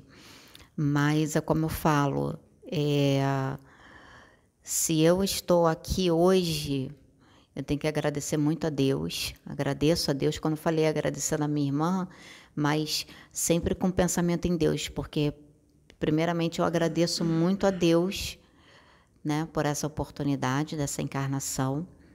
Agradeço a Deus pela vida da minha irmã, agradeço a Deus pela vida do Pedro, que hoje é, com todas as dificuldades dele, que ele não é perfeito, gente, tá? Tenham isso em mente.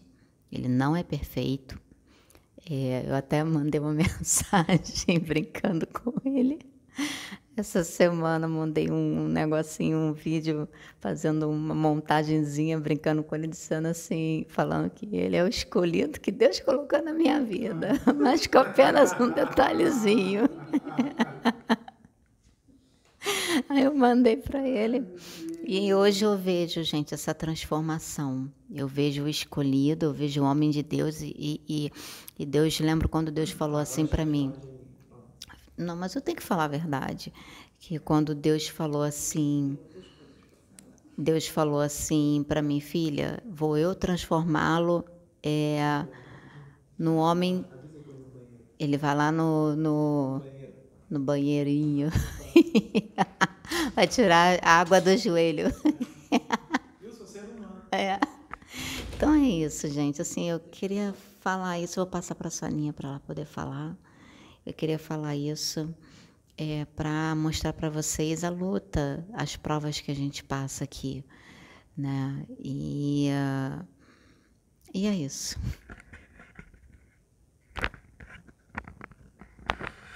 Bom, irmão, voltando para falar desta obra é, e falar é, do irmão que é o espírito amigo que ele me ajudou muito no preparo da Sabrina. Ele veio me orientar e ajudar a preparar ela, porque eu não sabia nada, não sabia como conduzir e eu ficava preocupada porque é, a gente ia para a igreja, a gente frequentava a igreja e, e as coisas acontecendo com ela e eu sem e eu não queria eu, eu não queria que que alguém colocasse a mão na cabeça da minha irmã e fosse expulsar demônio. Porque eu, eu achava isso uma brutalidade. Eu não achava isso uma atitude muito adequada. E eu não queria. E eu estava lutando é, por ela nesse contexto e as coisas acontecendo, ela sendo preparada, os irmãos vindo nela, eu lidando com esse contexto todo e, e, e assim tentando proteger para que ela não fosse atacada dentro da igreja pelos irmãos. E, e eu protegia muito ela. Tanto que teve um, um irmão que desencarnou e que ele, ele era da igreja, ele desencarnou um tempo depois, ele veio se comunicar comigo.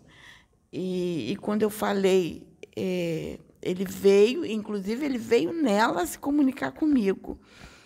E, e, ele falou: Você fez muito bem em tê-la protegido, porque eu mesmo não entenderia e seria o primeiro a atacá-la. Ele falou: Eu iria atacá-la, porque eu não entenderia. E ele falou: o trabalho que vocês estão fazendo aqui é um trabalho muito bonito. E eu não, não iria entender. E ainda me disse mais: disse assim, você, você é a única pessoa que está orando por mim. E eu me arrependo de não ter entendido isso, que a gente precisa. Eu teria orado por, por outros, e eu não orei porque eu dizia que morreu, morreu, acabou. E agora eu estou vendo que isso não é assim. E você ainda pediu, continua orando por mim, que as tuas orações me ajudam. Está me ajudando muito. Continua, ore por mim.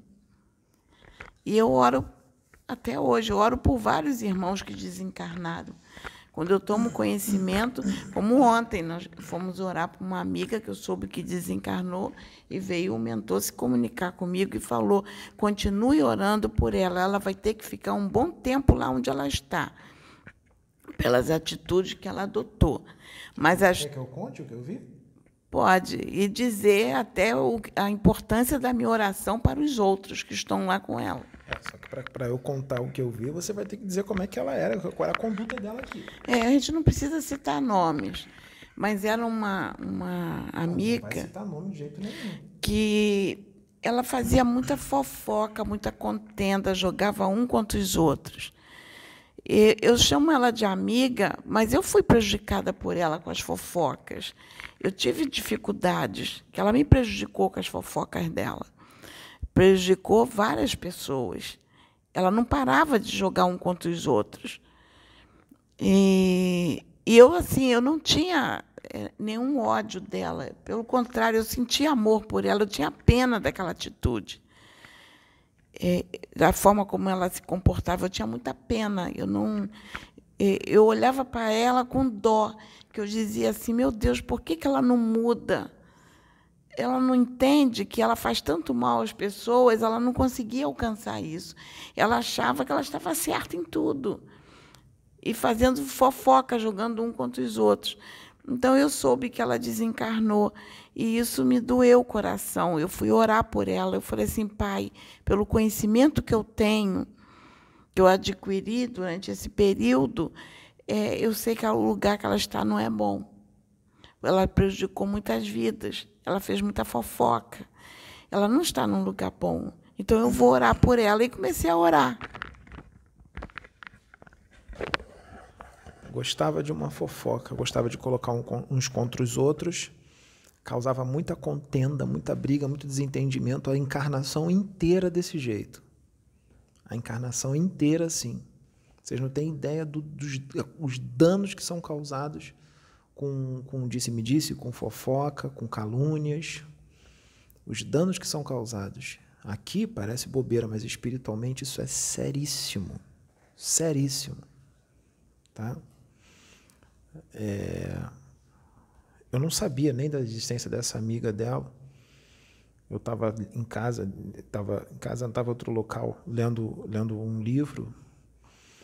E quando eu estava lendo esse livro, apareceu um espírito para mim. Apareceu na minha tela mental.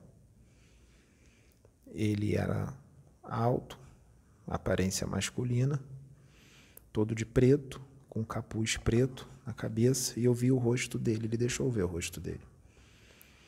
E o rosto dele não era uma caveira, não eram ossos.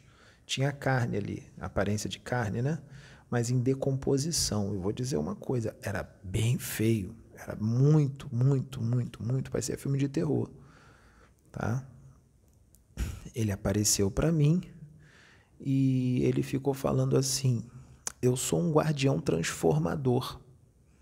E eu sei o que é um guardião transformador. Eu sou um guardião da lei, só que nas trevas. E eu sou um guardião transformador. Alguém tem que fazer o serviço sujo. Porque aqueles que vão para as trevas pelos seus crimes cometidos na terra enquanto estavam encarnados, precisam expurgar. E se eles não se transformaram durante a encarnação, eles vão se transformar no inferno, ou seja, no umbral, nas trevas, e vão ser transformados de uma forma muito mais dolorosa. E eles, esses guardiões das trevas, eles transformam na base da tortura.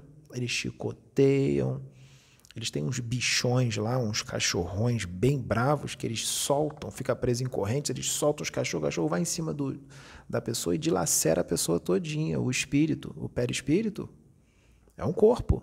E a dor é bem, bem complicada, é bem pior do que aqui no corpo físico. Tá? São demônios? Não. Eles não exageram, não, tá? Eles não extrapolam, não. Eles só fazem onde é permitido. E isso é permitido por Deus. Porque eles têm que expurgar. Esses espíritos que fazem essas coisas aqui têm que expurgar. Aí eu falei assim, mas você está aqui por quê? Aí ele falou assim, ele não me respondia. Ele só falava que ele era um guardião transformador, ele estava ali e tal. Ele já sabia o que estava acontecendo. Sabe o que aconteceu? Aí a Sônia me ligou. Aí a Sônia começou a me falar, fiquei sabendo agora que uma amiga minha desencarnou e ela fazia isso, isso, isso, isso isso. Tá? E eu estava aqui orando por ela. Eu entendi o porquê que ele apareceu para mim antes da Sônia me ligar. Foi por causa das orações da Sônia para com essa moça que desencarnou, essa que era fofoqueira, que causava contenda. Né? Aí ele começou a me dar tudo.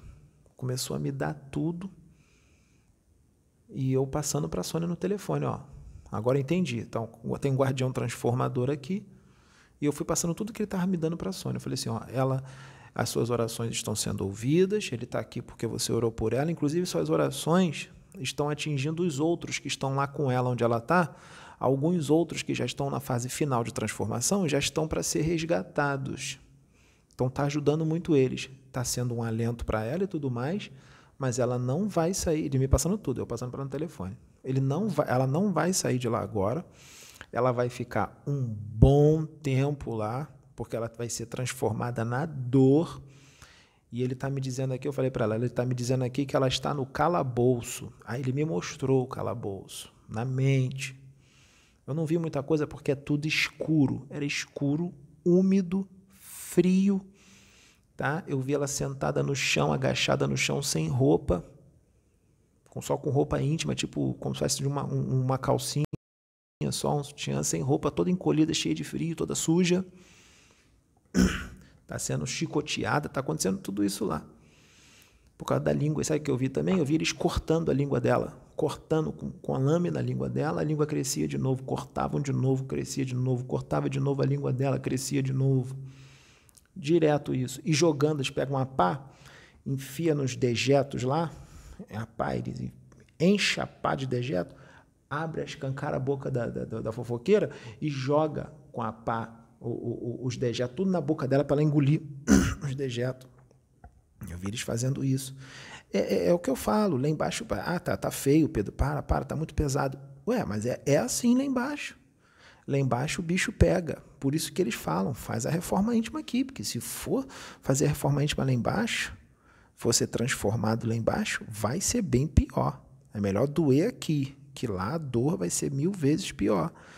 Aí falou, o guardião transformador falou para mim que ela vai ficar um bom tempo lá. E ele não falava para mim mansinho com relação a ela não, porque ele falou assim para mim, ela não é vítima não, ela é criminosa contra as leis divinas. Não tenho pena não. Ainda falou para mim que estava esperando ela lá já, já um, um bom tempo. que queria transformar ela. E, eles têm um senso de lei de justiça muito forte. Tá? É, e falou o seguinte: ela não encarna mais na Terra. Ela vai para outro planeta mais primitivo. Quando ela sair daqui, ela vai encarnar em outro planeta primitivo. E o martírio lá vai continuar. Eu falei, vai continuar? Ele falou, vai. Eu falei, por quê? Olha aqui o planeta que ela vai. Eu vi um planeta vermelho, tá? É, a natureza hostil, ele me mostrou um pouco do planeta. Eu vi na mente. É, o vento assim, o ar não era transparente, assim como o nosso aqui, puro, era um ar assim, parecia fumaça. Era ruim de respirar. Ela tinha problemas na garganta, eu via na garganta o ser, mais ou menos o corpo como seria, eu não vi totalmente, um corpo diferente, um pescoço um pouco mais comprido.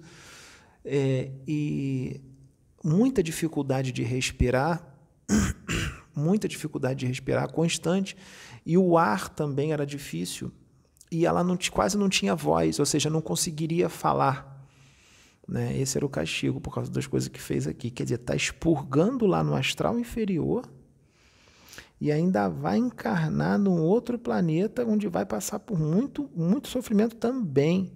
E vai ficar lá por um bom tempo. Eu falei, mas por que tudo isso? Ele falou assim: você está achando que ela fez isso só nessa encarnação? Ela já vem fazendo isso em várias encarnações. Várias. Eu falei, é mesmo? Ele falou assim, várias. Ela repete isso, ela não muda. Ela já caiu aqui em outras encarnações, ela reencarna e faz a mesma coisa. Ela não muda. Tá? Falou para mim, então o dano que ela já causou já é antigo, já é muito grande. Inclusive, as pessoas que ela causou dano nessa encarnação foi pessoas que ela causou dano em outras com a língua. Ela está causando de novo dano a, a, algumas outras pessoas que ela causou dano em outras encarnações. Então, é, então o negócio é feio. O negócio para ela tá, o débito dela, as dívidas tá tipo imensa. E ela já teve todas as chances aqui, essa foi a última. Agora ela vai aprender na dor. Ela tá, vai ser transformada aqui, mas não vai ser o suficiente, porque ela já foi transformada aqui várias vezes e reencarnou e fez de novo. Então ela vai ser transformada aqui de novo e agora ela vai encarnar num outro planeta onde ela vai ter vários problemas de respirar, de falar, de um monte de coisa e vai ter várias encarnações lá, uma atrás da outra. Entendeu? Então, eu, aqui eu estou sendo realista. Né? É, é, a gente não vai ficar fantasiando uma coisa que é real. Eu vi isso. Aí eu falei, caraca, cara. Aí ele falou para mim, olha o que, que ele falou para mim, guardião transformador. Ó, tem um monte lá embaixo que tá te querendo, falou para mim. Tem um monte lá que tá te desejando, mas tá porque quer te quer para te torturar que tu nem imagina. Escorrega só para tu ver. Falou para mim: "Vai, escorrega. Melhor você continuar nesse caminho." Falou para mim: "Continua nesse caminho. Não faz besteira não, porque mesmo você sendo ah, um espírito evoluído, não sei o que e tal, se você escorregar, a lei serve para todos." A lei serve para todos. Se você voltar para o mundão e, e noitada, cachaça, pegar geral, essas coisas, tu vai cair lá. Tu vai cair lá e vai ser transformado na dor. Foi o que ele falou para mim. Ele não, não, ficou passando a mão na minha cabeça, não. e depois ele foi embora. Quando ele foi embora, ele ainda ficou ligado a mim mentalmente. Ele ficou falando: oh, tô indo embora, tô longe já, mas ainda tô ligado a você aqui e tal. Tá? É, ele foi desligando aos poucos. que a comunicação foi toda mental, ele não incorporou em mim, não. Aqui nem agora no vídeo, pai Tomé falou que a gente ia gravar, aí o pai Tomé tá falando aqui na minha mente, não, meu filho, não vou incorporar, não. Eu só vou ficar em comunicação contigo mentalmente, eu vou ficar te dizendo o que, que você tem que falar. Vou ficar aqui falando para você, fala sobre isso, fala sobre aquilo, trabalha em conjunto. Falei, isso aqui, pai Tomé, posso falar? Ele falou, fala, não, fala isso aí. Nós dois aqui. Ele não incorporou em mim, mas ele estava ligado em mim mentalmente.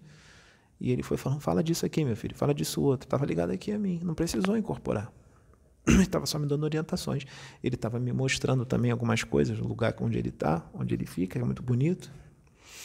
E estava me fazendo bem, que ele estava me dando uns, uns conselhos também aqui, quando estava conversando, ele estava falando comigo e tal. Né? E eu gostei bastante. Por isso que eu estava com cara de bobo no início do vídeo, que ele estava me mostrando um monte de coisa. Aí é isso, vamos finalizar? Tá, então vamos finalizar. Esse vídeo está bem longo. Isso aí tá. É, é, umas duas horas, né, Samira? Quase duas horas. Valeu. Então tá bom. É, a gente é, vai, vai parar, já está bem longo, né? Então vocês fiquem com Deus. Muito obrigado.